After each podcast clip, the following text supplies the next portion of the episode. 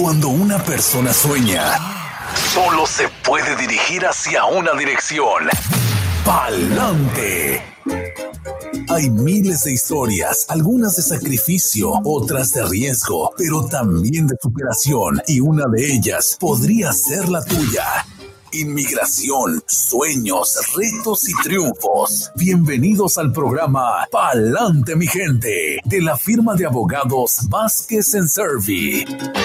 Por supuesto, aquí le damos la bienvenida a la abogada Bárbara Vázquez con tremenda información en la edición de hoy de Palante mi gente. Bienvenida, abogada. Muchísimas gracias a todos. De antemano le pido un poco disculpa porque amanecí un poco agripada, so, eh, la voz como que se me está yendo un poco, pero vamos a hacer lo posible por, eh, por traerle toda esta información tan importante. Es una actualización sobre el estatus U, eh, quienes van a poder incluir a sus cónyuges cuando a lo mejor en un pasado no han podido hacerlo. También vamos a estar hablando sobre el permiso de trabajo para personas quienes están esperando ese permiso que ya tienen solicitado solicitudes de estatus U pendiente o que van a hacer sus solicitudes para el estatus U en estos días o eh, prospectivamente. So, como siempre, les recordamos que la información que reciben por este medio es de carácter general y no sustituye una consulta formal con un abogado que se especializa en la materia de inmigración. Y bueno, sí, eh, ayer estuvimos en Facebook Live también hablando eh, con Irene Díaz Bazán sobre este tema, un tema muy importante. Ya hemos recibido muchísimas llamadas en la oficina de personas que quieren saber un poco más de, a qué se refiere, ¿verdad? Este cambio. Y bueno, por mucho tiempo el gobierno había eh, indicado que para que una persona pueda beneficiar, una persona principal para el solicitante principal del estatus pueda beneficiar a su esposo o esposa, el matrimonio eh, debió de haber ocurrido, antes de que eh, la persona principal eh, haya entregado su solicitud para el estatus U con inmigración. Todo esto ha cambiado a raíz de un caso que escuchó la Corte de Apelaciones del Noveno Circuito llamado Medina Tobar. En la, Corte del Noveno Circuito básicamente dijo que la regulación federal del gobierno eh, es, incorrecta, es impermisible la interpretación del estatuto migratorio que controla los casos de inmigración, porque el estatuto migratorio no requiere que el matrimonio haya existido antes de que la persona principal para el estatus U archive su solicitud con inmigración. Esto es un cambio, un giro muy, muy grande. Y ahora el gobierno recién ayer anunció públicamente que va a aceptar ¿verdad? Esta decisión del noveno circuito la va a adoptar a nivel nacional. Esto es muy significativo porque sabemos que cuando hay decisiones, ¿verdad?, de una corte de apelaciones de un circuito, esa decisión en realidad solamente es limitada y aplica en ese circuito. Pero ahora el gobierno públicamente ha dicho, ¿verdad? USCIS ayer publicó y dijo que la decisión del noveno circuito va a ser adoptada a nivel nacional. Y esto significa que toda persona que tenga una solicitud pendiente con inmigración para el estatus U y quien se haya casado después, que aquí está la clave de quienes van a poder hacer algo, ¿verdad? Por sus, por sus cónyuges que se hayan casado después de haber entregado su solicitud con inmigración, pero antes de que inmigración decida esa solicitud, entonces van a poder hacer el trámite para que el cónyuge, esposo o esposa pueda derribar o aplicar para derribar el mismo beneficio del estatus U. So, eso es un cambio, un giro muy, muy grande porque antes estas personas tenían que estar casados antes de entregar esa solicitud. Ahora no, el gobierno está diciendo, siempre y cuando se hayan casado antes de que inmigración decida la, eh, tome una decisión sobre el estatus U, la solicitud de estatus U de la persona principal, entonces la persona principal puede aplicar para eh, que el cónyuge pueda ser considerado para derribar el beneficio de estatus U. Ahora, muy importante, inmigración también deja claro que no necesariamente estas personas derivativas, ¿verdad?, que vayan ahora a aplicar, van a ser procesadas al mismo tiempo o junto con eh, la persona principal, o sea, el solicitante de la visa U principal. Y esto, o sea, tiene sentido porque sería eh, tal vez injusto, ¿verdad? Que tantas personas que han estado esperando tanto tiempo eh, vayan a ser, o sea, vayan a ser puestos en una posición más precoz, de más espera, simplemente porque ahora a lo mejor van a haber muchas personas que van a poder derribar el beneficio como cónyuges de personas principales. So, esto es un giro eh, totalmente, eh, eh, o sea, recibido eh, positivamente por, por, todas las pues, personas, claro. Y eh, queremos también recordarle a las personas que eh, a lo mejor nos están escuchando, que son clientes de Vasquez and Survey, que deben de llamarnos si ustedes tienen un caso que piensan que ahora puede beneficiar a su cónyuge porque se casaron después de que haya usted introducido la solicitud para el estatus U y a lo mejor le dijimos en esa oportunidad cuando usted aplicó que desafortunadamente no podía hacer el trámite porque ya después se casó, ¿me entiende? Después de la solicitud. So, ahora este giro nos permitiría revisar ese caso y, y determinar si ahora podemos a lo mejor hacer un trámite para el uh, esposo o la esposa, quien a lo mejor pueda derribar el beneficio de estatus U. So, tendríamos que tener una consulta con esa persona, analizar el caso y entonces empezar el trámite.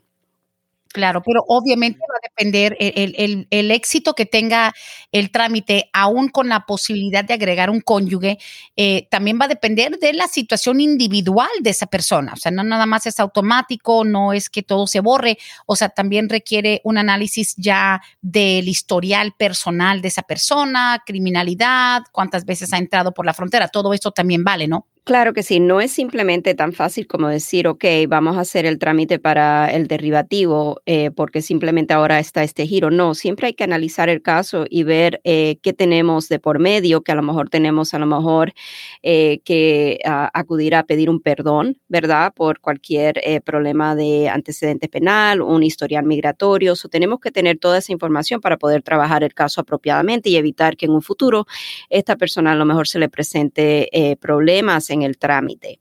También tenemos que ver cuáles son los factores discrecionarios, ¿verdad?, que va a mirar el gobierno, porque sabemos que en el momento para el ajuste de estatus, cuando una persona ya ha recibido el estatus U y ya ha estado en estatus U por esos tres años, después va a querer aplicar a, la residencia y ahí es a donde el gobierno va a mirar no necesariamente las bases de inadmisibilidad de la persona, pero va a mirar qué factores eh, eh, tiene el gobierno, ¿verdad?, eh, para poder ejercer su discreción en el caso favorablemente. Y si hay un historial penal o un historial migratorio previo, aunque le hayan perdonado, ¿verdad?, esas bases de inadmisibilidad, el gobierno siempre tiene discreción de denegar el beneficio, o siempre tenemos que traer esos factores positivos para mitigar cualquier factor negativo que pueda existir en el caso.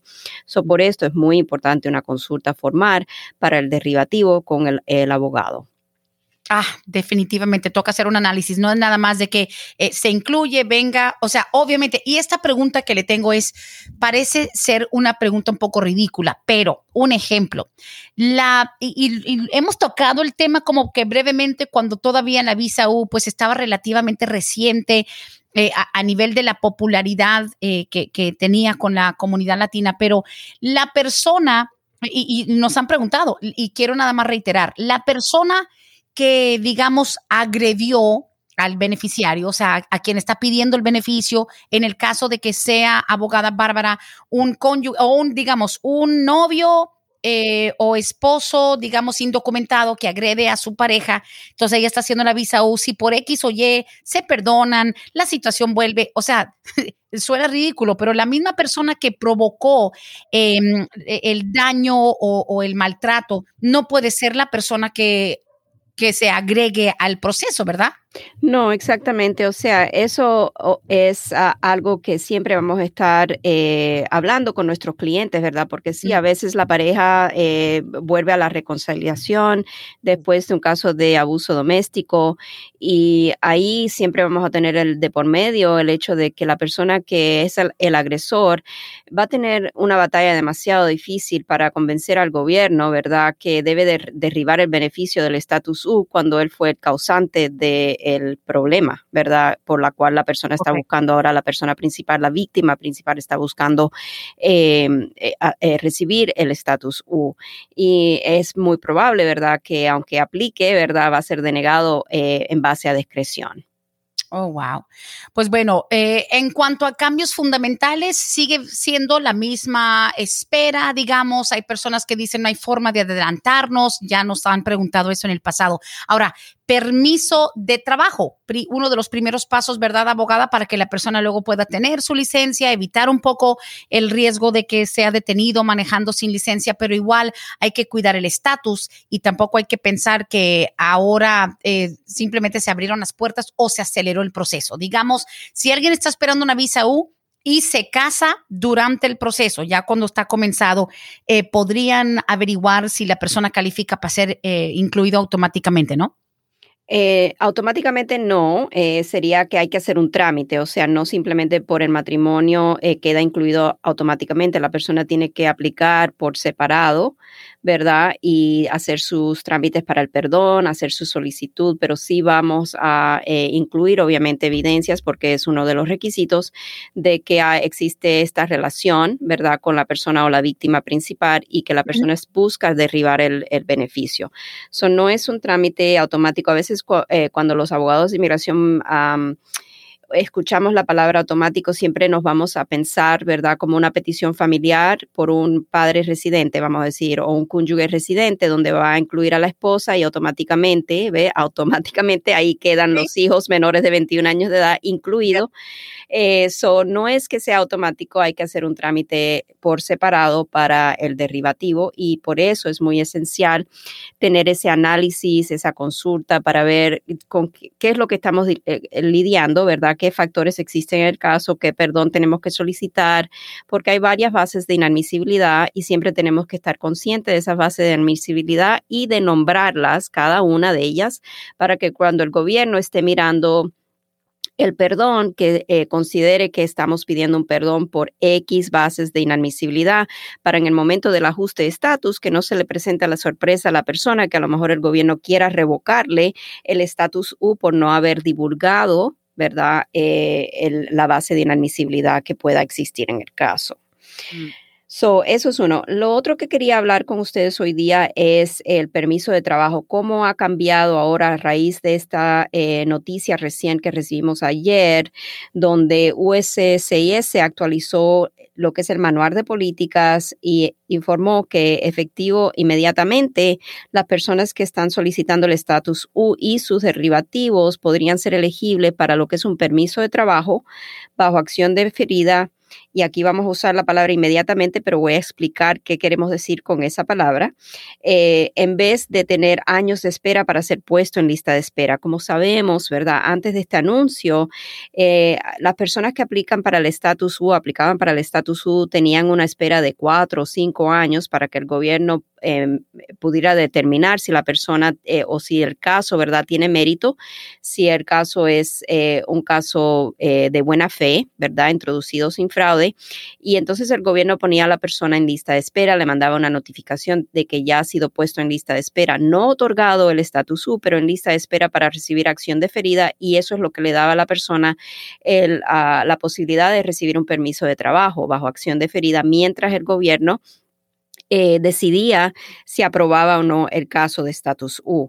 Bueno, a raíz de esta noticia de ayer, esto ha cambiado. Ahora, básicamente, USCIS anunció que va a revisar eh, todas las solicitudes de estatus U que tiene pendiente el gobierno y también toda solicitud para el estatus U que sea entregada al gobierno después del día de ayer, 14 de junio del 2021, para determinar si la solicitud cumple con los requisitos de ser lo que ellos llaman una solicitud de buena fe. Esto se llama un, good faith determination en inglés. Y para ser considerado para este permiso de trabajo de manera inmediata, inmediata queremos decir con esta palabra no en 30 días, no mañana, no en 15 días, pero en un tiempo razonable, ¿verdad? De que el gobierno pueda mirar el caso y, y tomar esa determinación en vez de cuatro o cinco años. Sería un tiempo, o sea, más eh, rápido para que la persona pueda recibir ese permiso de trabajo.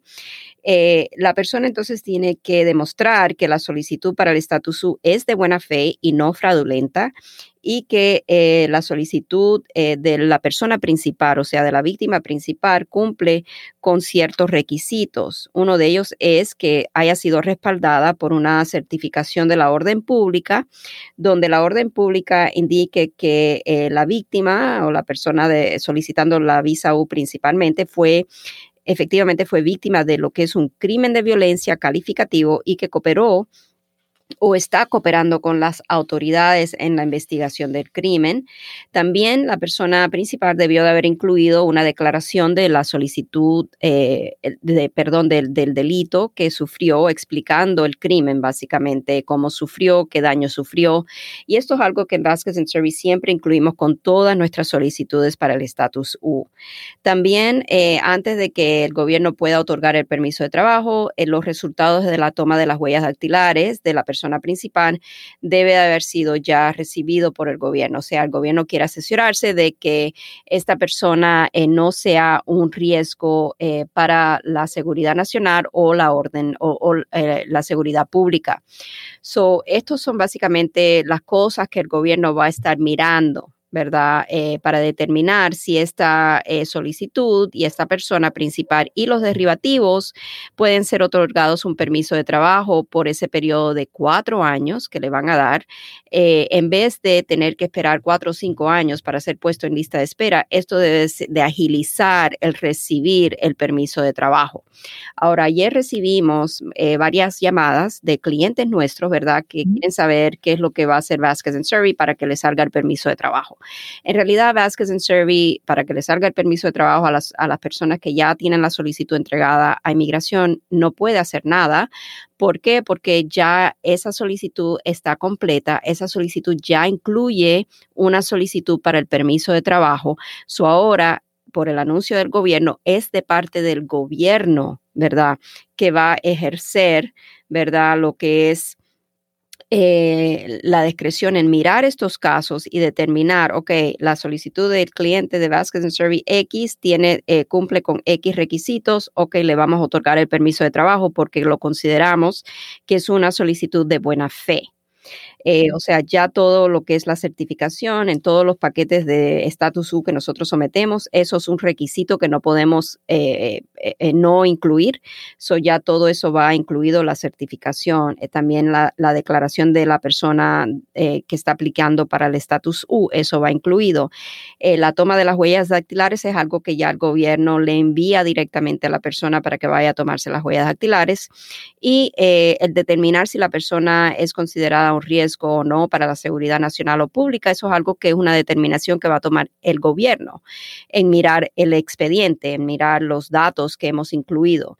Ahora, si el gobierno a lo mejor antes de tomar esa decisión nos pide alguna evidencia adicional para que ellos puedan tomar esa decisión. Vamos a decir, si la persona tiene un historial penal extenso y quieren de nosotros que podamos a lo mejor eh, mitigar ¿verdad? Con más evidencia los factores negativos que a lo mejor presenta el caso, entonces ellos nos van a pedir esas evidencias. Mm. O sea que sigue siendo un proceso. O sea que no, no es todo en, en, una línea más directa. O sea, hay que seguir los mismos protocolos, pero pues con la ventaja de que por lo menos el tiempo de espera sea acortado. Pero como dice usted, no son 30 días ni, ni, ni 60 días. Right, exacto. Esto no va a ser algo que mañana ya deben de esperar porque salió la noticia ayer que ya en 30 días van a recibir el permiso de trabajo. ¿Me entiende? Esto es algo que obviamente el gobierno, me imagino, ¿verdad? Tiene... Eh, un, o sea, muchísimo, muchísimos casos de status U que ahora tiene que eh, analizar eh, bajo este, eh, e, esta nueva política y determinar quiénes van a ser elegibles para recibir ese permiso de trabajo antes de esta larga espera que sabemos que por años estuvieron esperando cuatro o cinco años para simplemente el permiso de trabajo. Ah, sí, qué barbaridad. Wow, abogada Bárbara, pues fluida la información y qué bueno que ayer tuvo la oportunidad eh, de hablar con Irene. El video fue visto por miles de personas y es que Visa U, tan solo esa frase, that's, that's a buzzword, es algo que, que dispara de repente como que, espérate, cambio en la Visa U igual. O sea, las publicaciones han sido muy, muy extensas desde ayer precisamente porque se toma una decisión que puede... Eh, digamos, a favorecer a miles de personas, pero también hay que tomar en cuenta que para acortar un tiempo, digamos, si se acorta de, cinco años a tres años o a dos años, ya es un gran cambio, pero no va a ser el efecto inmediato como mucha gente esperaría. Sí, eh, nosotros esperamos que no sea tan atrasado, ¿verdad? Esperamos que a lo mejor para las solicitudes que van a ser entregadas ahora, ¿verdad?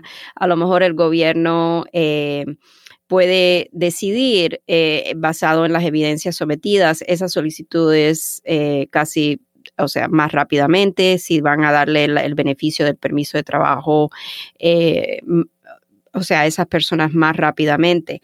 También el propósito, eh, lo que nos dejó claro eh, en su publicación, es que la administración Biden, ¿verdad?, opina que personas que están solicitando el estatus U deben de tener la oportunidad de vivir en paz, de poder eh, mantenerse, ¿verdad?, aquí en Estados Unidos mientras están eh, transcurriendo por este proceso de estatus U y mientras están cooperando con las autoridades.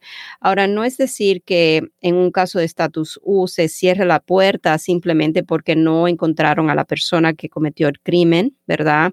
Eh, lo que el estatus requiere es que la persona haya dado parte a las autoridades, que no se haya rehusado a cooperar si es que a lo mejor lo llamaron para eh, ser testigo en un caso, eh, si lo llamaron para a lo mejor tratar de identificar a la persona. De un libro, ¿verdad? De fotos, y que la persona pueda demostrar que ah, de alguna manera u otra sufrió algún daño. aunque no haya sufrido un daño corporal, a lo mejor sufrió un daño psicológico.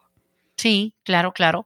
Pues bueno, abrimos las líneas tanto para textos, que ya tenemos unos cuantos, las llamadas telefónicas con prioridad 770-686-3424, en vivo con la abogada Bárbara Vázquez, en Palante, mi gente. Y mira, eh, una de las preguntas más frecuentes que, que nos han hecho este, en este caso es decir, eh, si yo estoy esperando la decisión de una visa U, pero tengo hijos que están en México, ellos también los podría yo incluir, aunque nunca han estado aquí. O sea, si tengo familiares en otras partes del mundo, etcétera. Ok, so eso es una pregunta muy buena eh, y sabemos que una persona que es una eh, víctima principal, eh, solicitante principal para el estatus U, si tiene 21 años de edad o más, entonces puede incluir a sus a su cónyuge hijos menores de 21 años de edad. Esa es una de, de las claves, ¿verdad? Tendríamos que ver qué edad tienen esos hijos. Entonces sí podría ser la persona lo que es una I-918A, que es para los derivativos de estatus U y una vez que sea aprobado, entonces hay que hacer un proceso consular para que esos hijos puedan entrar a Estados Unidos. Ahora, en casos donde la persona principal ya ha recibido eh, la aprobación de su estatus U y ya eh, ha ajustado su estatus a residente permanente, entonces estaríamos hablando de otro tipo de trámite que es la I-929. También es para poder traer a eh, sus familiares quienes califiquen. ¿verdad? Para ese beneficio. Eso sí es posible, pero siempre tenemos que tener más información para ver si pueden calificar, dependiendo la edad, estatus matrimonial y relación familiar. Así es. Bueno, hablando en esta edición de Palante, mi gente, la visa U, algunos cambios.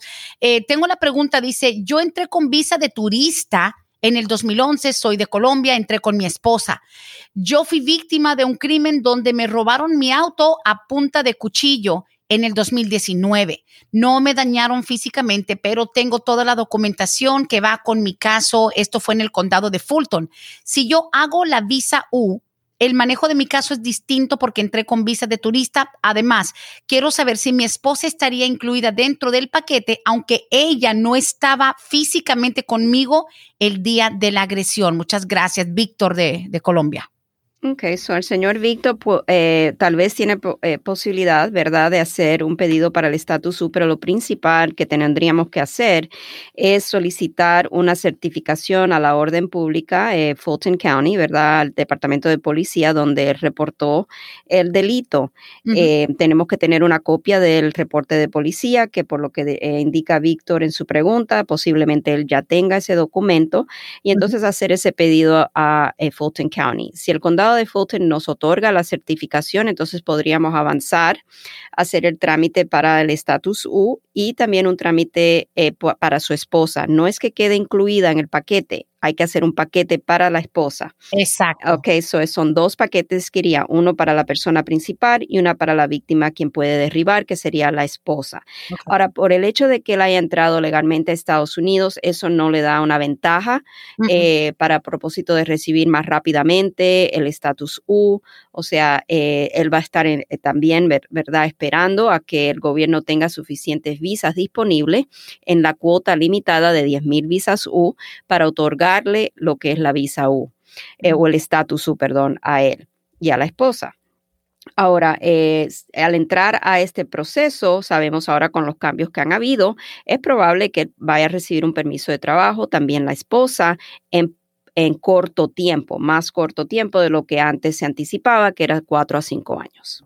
Ok, pues ahí estamos, seguimos con esa línea igual, pero el hecho de haber entrado legalmente con una visa hace eh, casi 10 años no cambia en nada, o sea, es un proceso aparte.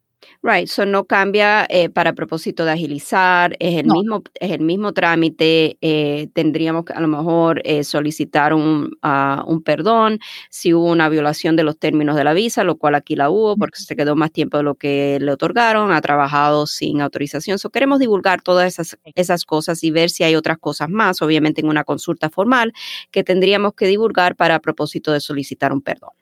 Listo. Eh, y me estoy adelantando precisamente con algunas de las preguntas de la visa U porque es relevante a, la introducción del, tema del día de hoy. Dice Brendita, la pregunta que tengo y qué bueno que estén hablando esto del día de hoy. Dice, mi esposo y yo habíamos hecho el trámite de la visa U hace apenas van a ser tres años, pero nos asesoraron que de una vez mandáramos la solicitud del permiso de trabajo por adelantado.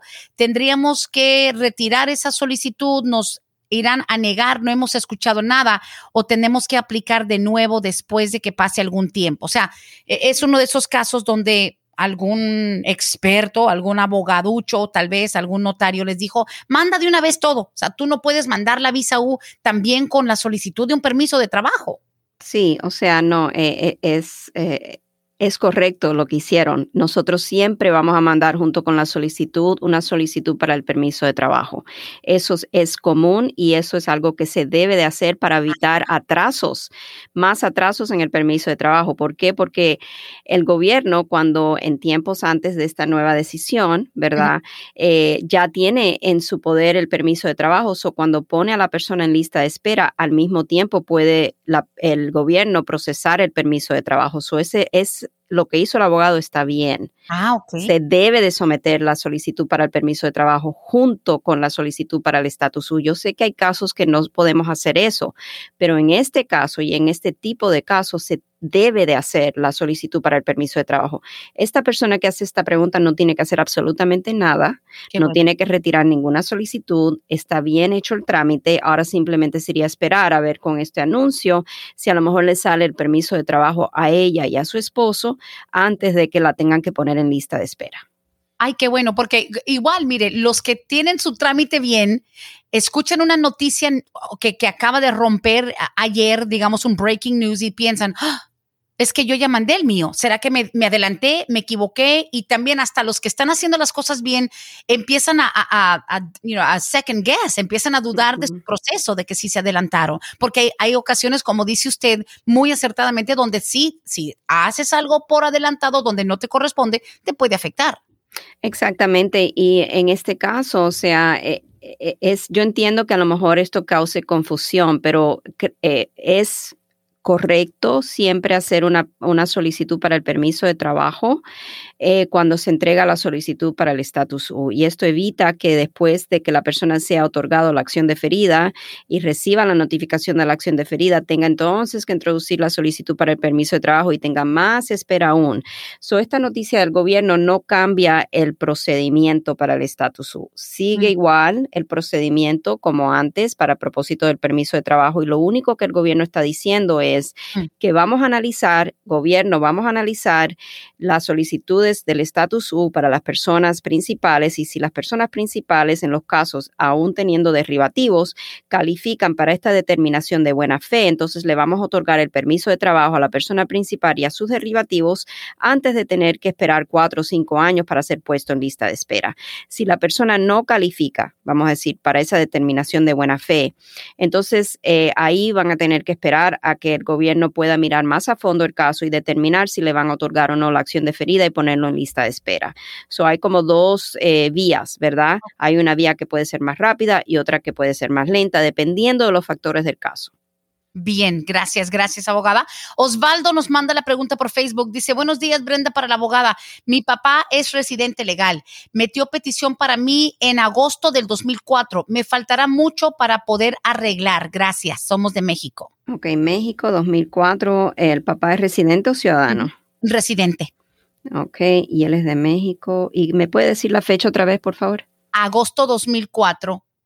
Ok, y me imagino, eh, no sé si es mayor de edad. Eh, so vamos a decirle ambas fechas, ¿verdad? Si es mayor eh, de 21 años de edad, estaría en la categoría F2B, van en la fecha del 8 de septiembre del 99.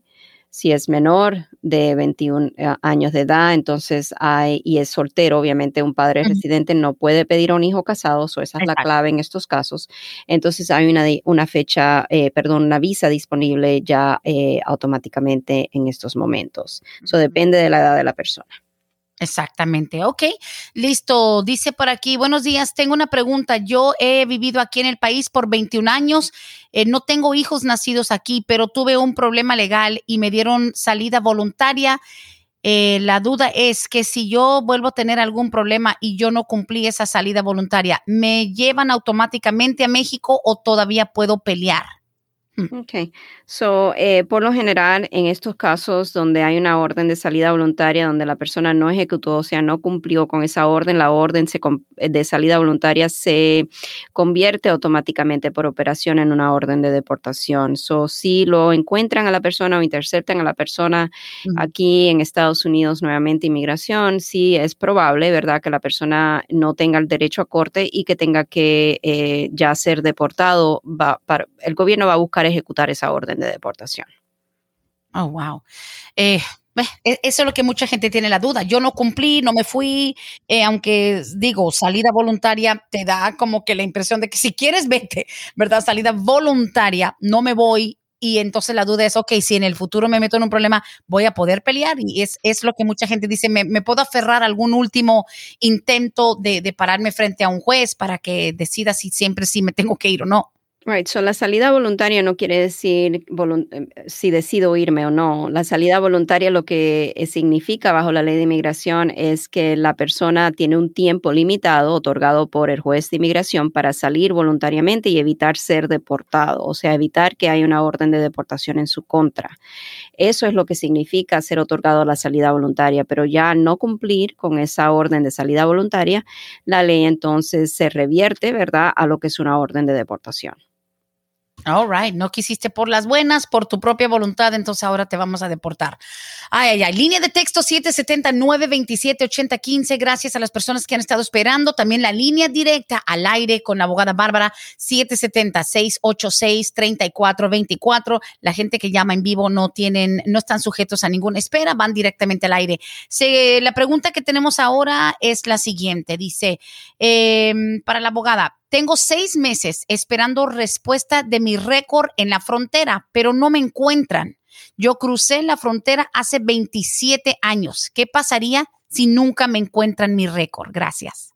Ok, so, eh, en realidad necesitamos más información. Hace 27 años que él cruzó y tuvo alguna detención en la frontera. Necesitamos saber qué fue lo que transcurrió. O sea, le tomaron huellas, lo captaron con una, eh, o sea, una mica chueca, eh, presentó me- o dijo o dio alguna información eh, falsa, porque Mm. o sea, si no encuentran el récord hace 27 años, o sea, no es fuera de lo común, ¿verdad? Que no exista eh, un récord de hace tantos años. A veces eso sucede. eh, Si Mm. la persona eh, fue regresada voluntariamente después de de haber sido detenida brevemente, eh, porque a lo mejor es nativo del país contiguo de México, lo regresaron voluntariamente, a lo mejor no existe ese récord. Siempre vamos a cubrir todas las bases y no solamente pedir el récord a la patrulla fronteriza, porque sabemos que hace 27 años la patrulla fronteriza no existía. Eso puede ser que no existe. Eh, no existía? Oh, wow. No, CBP yo creo que fue algo como en los eh, mid-90s. Oh, wow. Uno piensa que... siempre existe la migra de toda la vida por cuidando la frontera, pero no, tal vez organizado de esa, de esa manera, ¿verdad? Right, organizado de esa manera donde estaban los record keepings. O sea, esto fue creo que en el 2003. O sea, estoy mirando oh, aquí cuando formalmente fue establecido. Sí, obviamente existía la migra, pero no detalladamente mantenían los records como lo están manteniendo ahora bajo lo que es la sombrilla organizada de la patrulla fronteriza del Departamento de Seguridad Nacional So, en este caso, lo que vamos a hacer es que vamos a pedir eh, lo que es el OBIM FOIA, no solamente al CBP, vamos a pedir el OBIM FOIA, vamos a pedir el FBI background check, vamos a cubrir las bases. So, la persona que hace esta pregunta, lo que vamos a hacer es aconsejarle que se asesore, ¿verdad? Que el abogado que le está pidiendo el trámite del pedido del expediente, que también haya cubrido las otras bases en las diferentes maneras de que puede averiguar algo sobre el caso. Ok, sí, porque es, es una, es una radio escucha, una dama que dice, es que sí, me sacaron huellas y sí me regresaron muchas veces. Así que ella tiene la seguridad de que hubo múltiples contactos eh, y, la, le tomaron huellas, pero a lo mejor 27 años atrás, ¿es posible que no quede algo ahí registrado? Eh, es posible que quede algo y, también que no quede algo, pero casi siempre lo que vamos a hacer en este caso, siempre vamos a cubrir todas las bases y por lo menos el FBI background check. A veces no sale el récord eh, de CBP, ¿verdad? La patrulla, fronteriza, porque no tenían manera, a lo mejor hace tanto tiempo, de tener una base de datos eh, confiable, donde ahora podamos recibir esa información de hace tantos años pero el FBI, ¿verdad? Si el CBP al tomarle las huellas dactilares reportó el, ah, la toma de las huellas dactilares a la FBI, entonces sí va a salir. Nosotros hemos tenido éxito en ver, ¿verdad?, eh, cuáles eh, son los detalles de la captura de hace muchos años, hasta de los años 80, cuando hacemos la toma de las huellas dactilares para el FBI. Eso es lo mejor que le puedo decir. Eh, en este caso, cubrir todas las bases cuando se está haciendo un pedido para el FOIA. Y muchas personas cometen ese error, que solamente piden el expediente a una de las agencias gubernamentales y hay que cubrir todas las bases, porque no se sabe, ¿verdad?, quién en realidad eh, puede mantener un récord de esa persona. Es verdad. Wow, buena pregunta. Eh, seguimos esta vez. Eh, Mariana nos escribe, dice, buenos días Brenda, pregúntale a la abogada. Yo tengo mis dos hijos ciudadanos, uno que ya tiene 22 años, el otro tiene 18, pero el de 18 se va a meter al Air Force en el otoño. ¿Es cierto que voy a arreglar más rápido por el hijo que se va al Air Force? Yo ya llevo 24 años en Estados Unidos, eh, de México, indocumentada y no he vuelto a salir nunca. Gracias, me encanta el programa. Ok, bueno, muchas gracias por escucharnos y vamos a, hacer, yo creo, eh, una distinción. Ella pregunta si va a ser más rápido. Mm. No es que necesariamente vaya a ser más rápido, pero a lo mejor va a ser más favorable hacer el trámite a través del hijo que va a entrar al ejército. Si podemos conseguir y lograr que el gobierno le otorgue eh, un parole in place, una vez que el hijo ya tenga los documentos eh, confirmando que ha sido aceptado, que ya está en el ejército, entonces, con esa información se puede pedir el parole in place, eh, siempre y cuando ella haya entrado al país de manera indocumentada. Creo que no dice, ¿verdad?, cómo fue que entró, pero asumiendo que haya entrado de manera indocumentada a Estados Unidos, el hijo va al ejército, aplicamos para el parole in place. Si el parole in place es otorgado, entonces la señora no tiene que salir del país para poder recibir la residencia Obviamente la información que le estoy dando es muy general porque no estoy enterada de todos los factores, ¿verdad?, del caso. Y eh, no estoy enterada si a lo mejor hay algo que evite que ella pueda recibir el parole in place o que pueda continuar el caso a lo que es un ajuste de estatus. Tendríamos que tener toda esa información para poder analizar el caso y decirle qué tan factible sería el poder recibir el parole in place y avanzar a la residencia bajo el ajuste de estatus si le otorgan el parole in place. Oh, good, good. O sea, los procesos son distintos. Exacto, y no tampoco creo que dice, no estoy segura de la edad del hijo que va a entrar al Air Force. 18. Ok, so otra cosa que tenemos que tomar en cuenta es que aunque el hijo entre al Air Force a los 18 años o a los 19, eh, ella podría conseguir un parole in place eh, si es que se lo otorgan, ¿verdad? Pero no va a poder hacer su ajuste de estatus hasta que el hijo cumpla 21, aunque el hijo esté en el ejército. Pero el, si el hijo que está en el ejército, porque tiene uno que tiene 22 y por medio de él no, no, no hizo nada. Ok, entonces aquí cambia algo la situación. So, tiene un hijo que tiene 22, que es ciudadano. So, si a través del hijo que tiene 18, ella y entra al ejército y ella consigue un parole in place, Ajá. entonces con ese parole in place podemos hacer el trámite para el ajuste de estatus en base a la petición familiar que haría el hijo de 22 años, Oh, ciudadano wow. estadounidense. Yeah. Ah, transfiere o usar a los dos, que les sirva de algo los dos. Exactamente. So, yo le aconsejaría a la señora que hace esta pregunta que si quiere consultar con nosotros, con mucho gusto, eh, puede llamarnos a la oficina y fijar una cita con uno de nuestros abogados. Si quiere conmigo, seguramente la fecha va a ser hasta septiembre, ya posiblemente. Pero las, los otros abogados podrían tener disponibilidad más, eh, más rápidamente. El número de la oficina es el 678-303-0018. Oh my, Eh, dice Mariana, dice, ay, no sabes cómo me han hecho el día con esa información. Yo honestamente pensé que mi hijo mayor no iba a poder pedirme. Ya sabes, el temor que tenemos todos, Brendita, de que aún teniendo hijos ciudadanos, uno tiene que salir del país y pedir el perdón y todo eso. So, eh, un hijo, o sea, que el, el de 18 que se va al Air Force le va a servir para una cosa y el hijo que ya tiene 22 le servirá para otra. Exactamente, y nuevamente le explico a la señora que hace esta pregunta que eh, la información que le he dado es una información muy general, ¿verdad? Pero sí eh, se podría hacer el caso siempre y cuando no haya ninguna traba. Donde puede existir traba, Brenda, es, por ejemplo, a veces tenemos casos de padres que conseguimos el parole in place, pero a sabiendas, porque ya hemos analizado el caso y le hemos explicado que si, por ejemplo, tiene lo que es el castigo permanente, porque a lo mejor entró a Estados Unidos de manera indocumentada, estuvo más de un año después del primero de abril del 97, salió y volvió a entrar de manera indocumentada, ahí desató ese padre lo que es un castigo permanente y no va a ser elegible para el ajuste de estatus porque tiene ese castigo permanente de por medio.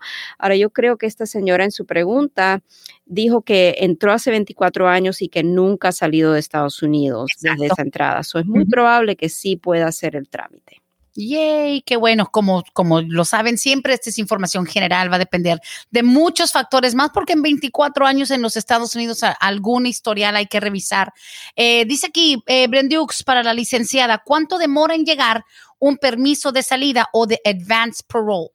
Ok, so tengo que mirar, siempre vamos a mirar cuando eh, hacen estas preguntas, es eh, entrar a lo que es el ah, web sitio de uscis.gov y Ujú. ver ahí lo que es el Processing Times Report, eh, los tiempos de procesamiento del gobierno el, eh, y buscar la solicitud, eh, y es una solicitud eh, 131 y entonces ver qué es lo que están proyectando sería más o menos el tiempo de espera. Yo creo, si no me equivoco, serían como unos, sí, eh, tres meses y medio a cinco meses y medio aproximadamente. Alrighty. Eh, bien, y digo, para los que se adelantan y compran algún viaje, no les sirve nada tener el boleto ya pendiente. No, no, no. No es recomendable nunca cuando se hace un trámite para un advance parole de antemano solicitar el, o- sea, eh, pagar por el boleto de viaje porque no sabemos, o sea, están Claro. pidiendo el, el beneficio del advance parole, pero no es porque lo pido me lo van a dar. No, no. Eh, a veces el gobierno lo puede negar. So, es muy importante esperar, ¿verdad?, a que eh, sea decidido eh, esa solicitud. Correcto. Eh, siguiente pregunta nos la hace Silvia. Dice, Brenda, pregúntale por favor a la abogada, ¿qué pasa con los del DACA que tienen esos permisos que dieron por solo un año cuando Trump cambió las leyes? Eh, ¿Van a poder pedir una carta de extensión o cómo? Porque a mi hijo ya se le vence y tiene que renovar su licencia. O oh, sí, cierto, hubo una época donde los muchachos del DACA renovaban por un solo año. Pero eh, no entiendo por qué estaría limitado el hijo en, hacer su renovación para el DACA. O sea, simplemente tiene que hacer su renovación para el DACA. Eh, lo, Right, y le va a tocar 150 eh, días el máximo, o sea, la ventanilla abre a los 150 días antes de la fecha de vencimiento del permiso. So, eh, no, si no hay ninguna eh, ningún factor que limite la elegibilidad para la renovación del, del, DACA, entonces debe el hijo, si ya está dentro de esos 150 días, hacer su trámite para renovación para mientras más antes o más cerca a los 150 días que pueda hacer el trámite la persona, mejor, porque así eh, podría evitar lo que sería un lapso en el permiso de trabajo. O sea, si le tocó ese desagradable momento, igual tiene que acatar la fecha de renovación. A lo mejor pienso yo que, nos hace la pregunta eh, Silvia porque estará pensando, como ya eso se eliminó, pero no hay nada que va a cambiar el estatus que tiene actualmente. O sea, él va a tener que acatar la renovación cuando le toca ahora. Right, so eh, tengo que mirar a ver si hay algo publicado referente a lo que a lo mejor los empleadores deben de mirar o aceptar, lo que sería eh, si hay alguna extensión eh, de, ese permiso de trabajo, pero aquí lo, lo, esencial es que los jóvenes sepan que cuando ya estén dentro de esa ventanilla, los 150 días, deben de empezar a hacer su trámite para la renovación, porque sí, muchos esperan al último momento para hacer eso y entonces se quedan sin no solamente sin permiso de trabajo, pero también se quedan sin licencia de conducir y eh, empiezan a eh, acumular presencia indocumentada en Estados Unidos. So, hay que tener cuidado con eso. Bárbaro. Ok, dice aquí, em, si yo tengo el castigo de los 10 años, eh, ¿cuánto es el tiempo normalmente para un perdón? Mi esposa es ciudadana. Es lo único que dice. Ok, obviamente la pregunta es demasiado amplia. Eh, lo que no sabemos es si tiene el castigo de 10 años, que se puede pedir un perdón, o un castigo de 10 años permanente por el cual tendría que pasar afuera los 10 años. si es el castigo de 10 años por el cual la ley eh, puede eh, la persona aplicar a un perdón bajo la ley, mm. entonces más o menos en estos momentos es bastante la demora. Hay atrasos. Uf, eh, déjeme decirle lo que estamos viendo aquí en los tiempos de procesamiento. Una vez que se solicita el perdón, puede ser hasta de 17 meses y medio a 22 meses y medio para que el gobierno tome una decisión sobre ese perdón. Ya, ok, listo.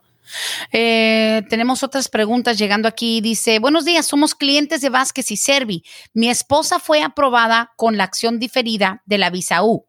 Yo tengo corte con inmigración para el 2023 y yo no fui incluido en su petición de visa U. Estamos casados. ¿Qué podemos hacer para ayudarme yo? Gracias. Ok, perfecto. Entonces, esto eh, sería un caso seguramente que cae dentro de este nuevo anuncio, ¿verdad? De mm. inmigración. Si se casaron después de que la esposa incluyó la solicitud para el estatus, o sea, sometió la solicitud de ella del estatus U eh, y la esposa todavía, por lo que tengo entendido, tiene solamente acción deferida. Eso quiere decir que no ha sido decidido el caso de estatus U.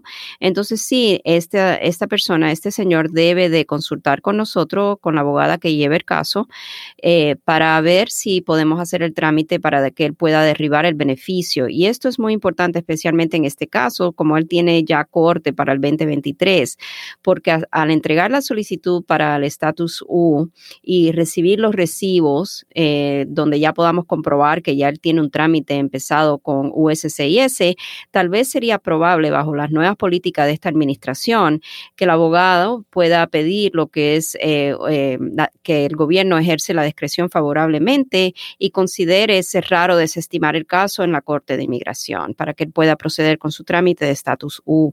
Son muy importantes llamar a la oficina, eh, hablar con el abogado que está llevando su caso eh, para ver que podamos evaluar esa situación y ver cómo podemos proceder.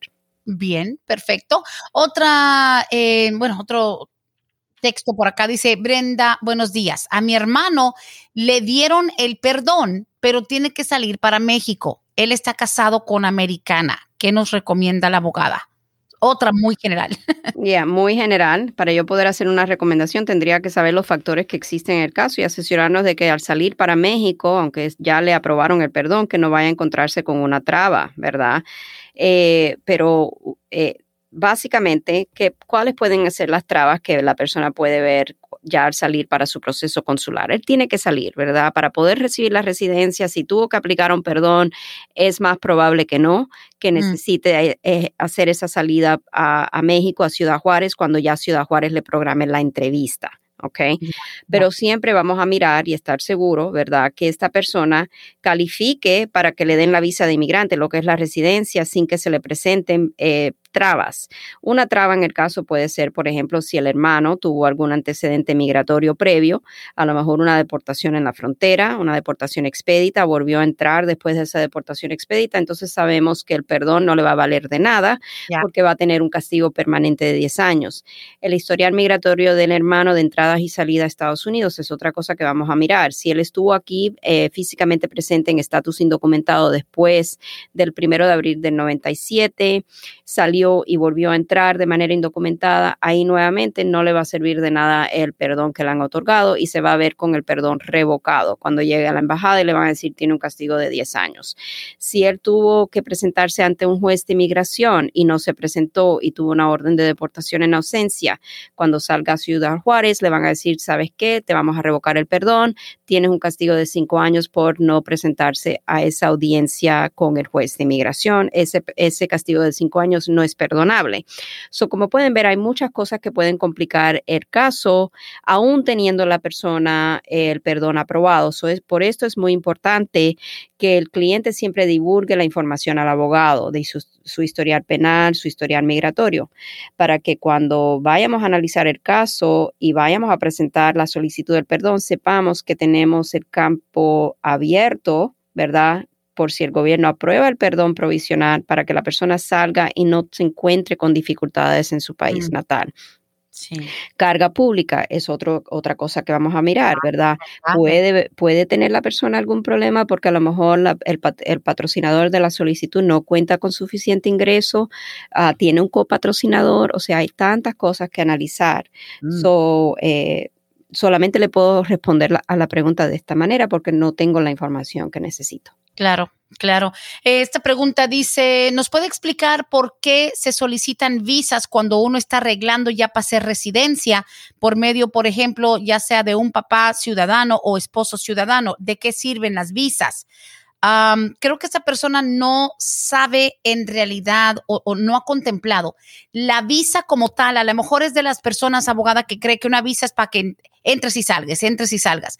La, la visa como tal Estamos hablando de que es que tu entrada al país, es tu, tu puerta que se abre, o sea, porque tiene sentido que diga, pero ¿para qué quiero vista si estoy ajustando para mi residencia?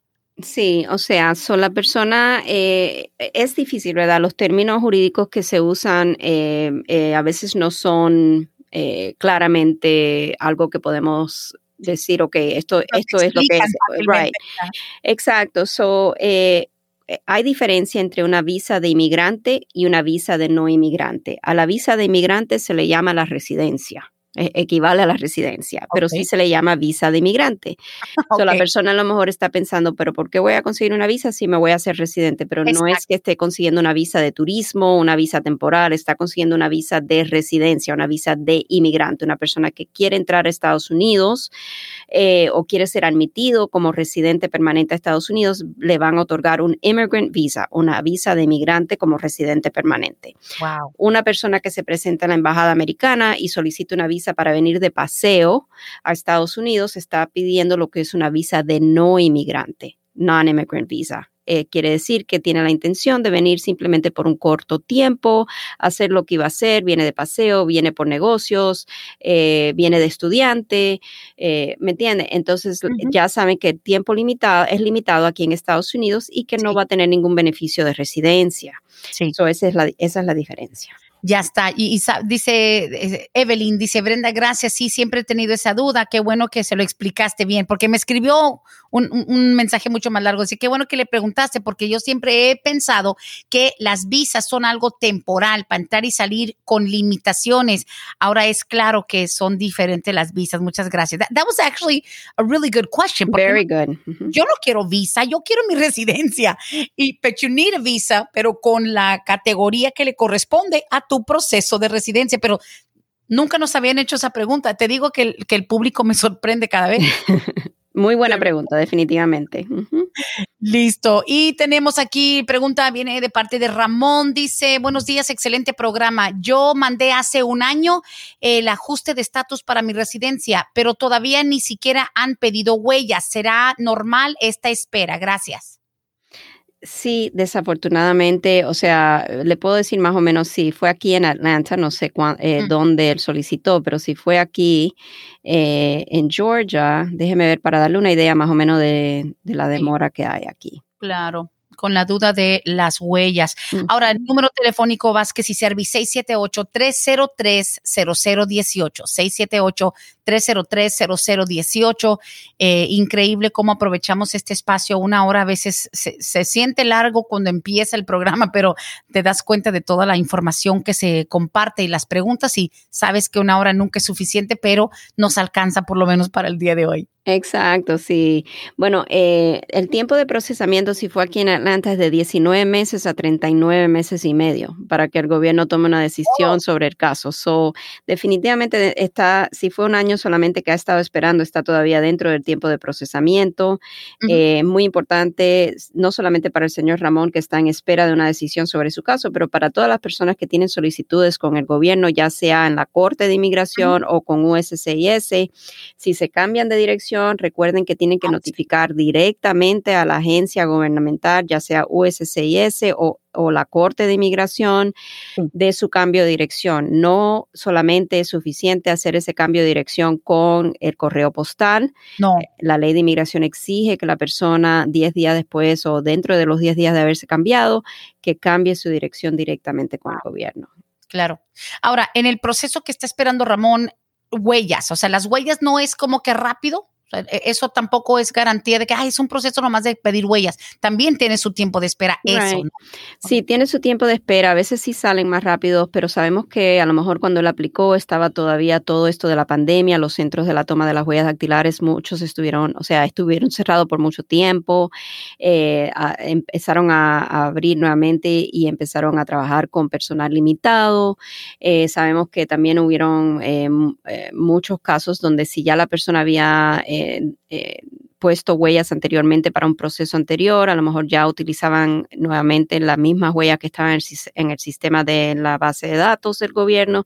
So, no es que esté, eh, yo diría, no, no me alertaría todavía, no me, me, preocuparía todavía que no haya recibido las huellas dactilares. El señor Ramón, eh, yo le diría que a lo mejor hable con su abogado a ver si puede el abogado darle alguna indicación, pero seguramente le va a decir lo mismo que le acabo de explicar, que su caso está pendiente y tenemos que esperar. Listo. Y cerramos el programa con esto, dice eh, Fernanda, dice, mi hija necesita renovar su DACA. ¿Es necesario que esté en la escuela todavía o para la renovación ya no se ocupa? Cuando lo hizo eh, la primera vez estaba estudiando, pero ella ya no está estudiando y no terminó la high school. Está trabajando. Gracias. No, o sea, no es necesario que esté todavía en la escuela en el momento de haber hecho su trámite para el DACA, si era necesario que estuviera estudiando o también demostrar que si no eh, estaba en la escuela, eh, que había cumplido con el requisito de completar un GED.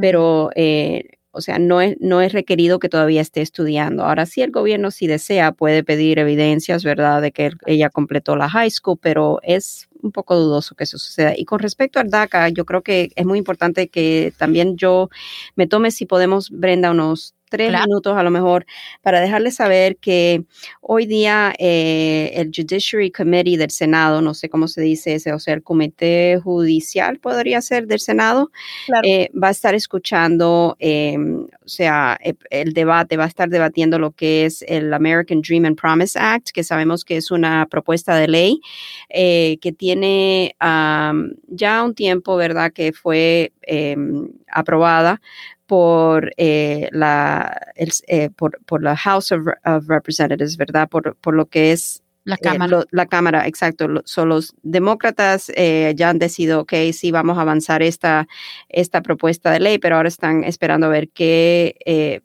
qué apoyo tienen de los republicanos para que pueda convertirse en posible eh, legislación, en ley. Y esto beneficiaría a muchas personas, ¿verdad?, que están aquí con DACA. Eh, también sabemos que de por medio tenemos todavía el juez en Texas, de la Corte Federal en Texas, Andrew Hannon, que eh, está escuchando o en cualquier momento, vamos a decir, puede decidir el caso que fue presentado por varios estados que están básicamente argumentando que el DACA es algo ilegal. O sea que el presidente Obama, cuando ejerció su eh, discreción en implementar este programa, porque no es una ley, es un programa, que no actuó legalmente en hacerlo.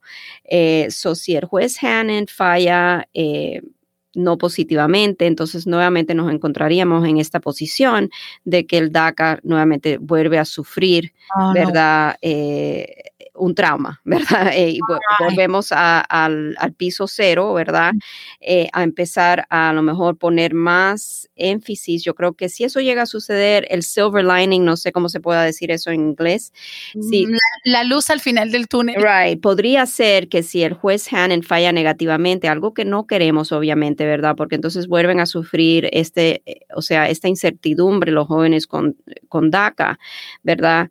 Pero eso pondría mucha presión en lo que sería la legislación, en que el Congreso actúe, porque ni los republicanos ni los demócratas quieren estar en la posición de que tantos jóvenes soñadores, ¿verdad?, que sin culpa de ellos eh, hayan sido traídos aquí a Estados Unidos de manera indocumentada, que ahora estén en una posición en ser deportados.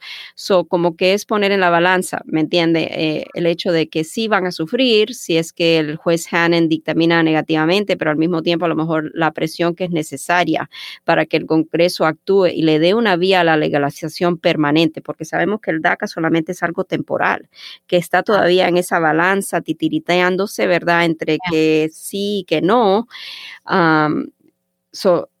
queremos que haya una legislación. Y, se ve que estamos todavía nosotros, ¿verdad? Todos en espera, estamos eh, aguantando la respiración, no sabiendo qué va a suceder, pero es una noticia que estamos siguiendo. Pero qué ganas de joder con el DACA, la verdad, y ponerlo siempre eh, en peligro, poner a todo el mundo a, temblar de que sigue este juez en Texas con la intención de de una vez asesinar el DACA, tantas personas que, que han tenido que salir a luchar y pues nada, si toca que, como dice usted, cuando se acerque este tipo de peligro para un programa tan popular y tan noble como el DACA, pues a lo mejor la respuesta es de que nos, nos ofrezcan, o sea, una protección más contundente. Ojalá que esa presión haga que diga de una vez el gobierno, you know what, para no tener estos jóvenes con este peligro, este back and forth y la angustia, la incertidumbre de estar tambaleando así, a lo mejor ya es hora de que los del DACA puedan upgrade al siguiente nivel, que sería un arreglo ya permanente. Qué bárbaro. Exactamente, sí. O sea, yo me parece a mí increíble que después de tanto tiempo, ¿verdad? Eh, eh, ya llevamos que eh, sería este año el noveno año, ¿verdad? Desde que se, se introdujo el programa de DACA y desde que se introdujo el programa de DACA. Estamos de que sí, que no, los jóvenes soñadores en esa balanza de que no o sea, no pueden tener una paz eh, total porque siempre hay algo en las noticias de que el DACA ahora nuevamente corre peligro y, y es lastimoso, ¿verdad? Porque sabemos que ah, eh, contribuyen tanto los jóvenes soñadores a este país que esperemos que el Congreso haga lo que es justo para ellos. Ojalá. Le han dado patadas, puñaladas, balazos y todo. Han tumbado el DACA y se le sigue levantando, se sigue protegiendo. Ojalá que ya no estén expuestos a este tipo de, de angustia abogada, pero nos ayuda mucho saber lo que viene por ahí manejándose. A veces parece una, una novela, un, bad soap opera, donde se pelean los enamorados y se odian y se dejan y se vuelven a juntar. Pero bueno, son cuestiones de personas realmente con, con cierto xenofobia, o sea, que, que no tienen ningún corazón para apoyar a estos jóvenes inmigrantes que hoy en día, abogado, y usted lo sabe, son abogados, son doctores, son científicos, son maestros, son profesores y gente profesional. Eh, y nada, se merece tener la protección. Un grupo de personas, como dice usted, que sin culpa alguna están en este país y no han hecho sino que estudiar y tratar de salir adelante, la gran mayoría.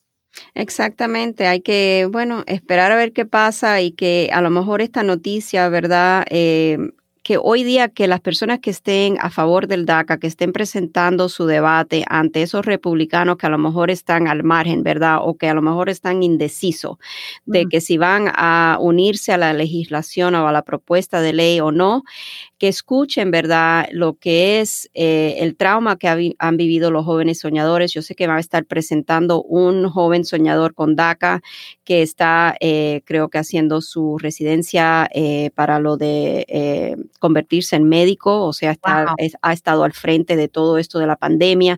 O sea, que escuche, ¿verdad?, lo que es ese sufrimiento de estos jóvenes soñadores, que lo único que quieren es prosperar en este país, que los vio básicamente crecer. Mm. Ah, y que eso que eso junto con el hecho de que ahora este juez en, en, Texas en cualquier momento pueda decidir lo que es el futuro de DACA o terminar, ¿me entiende? Terminar el programa, eh, que eso también ponga la presión necesaria para que el Congreso haga lo correcto y lo justo por los jóvenes soñadores. Vamos a ver qué pasa.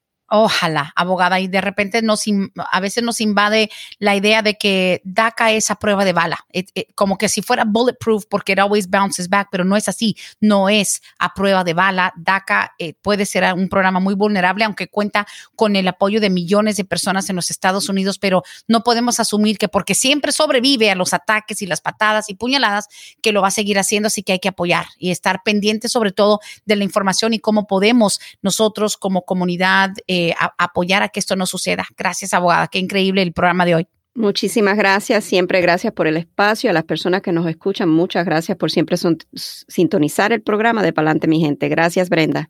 Así es, hasta la próxima edición 678-303-0018. Vázquez y Servi, llamen hoy, hagan su cita 678-303-0018. Nos escuchamos, abogada. Gracias. Hasta aquí hemos llegado hoy, pero siempre vamos pa'lante, mi gente, con Vázquez en Servi. Hasta la próxima.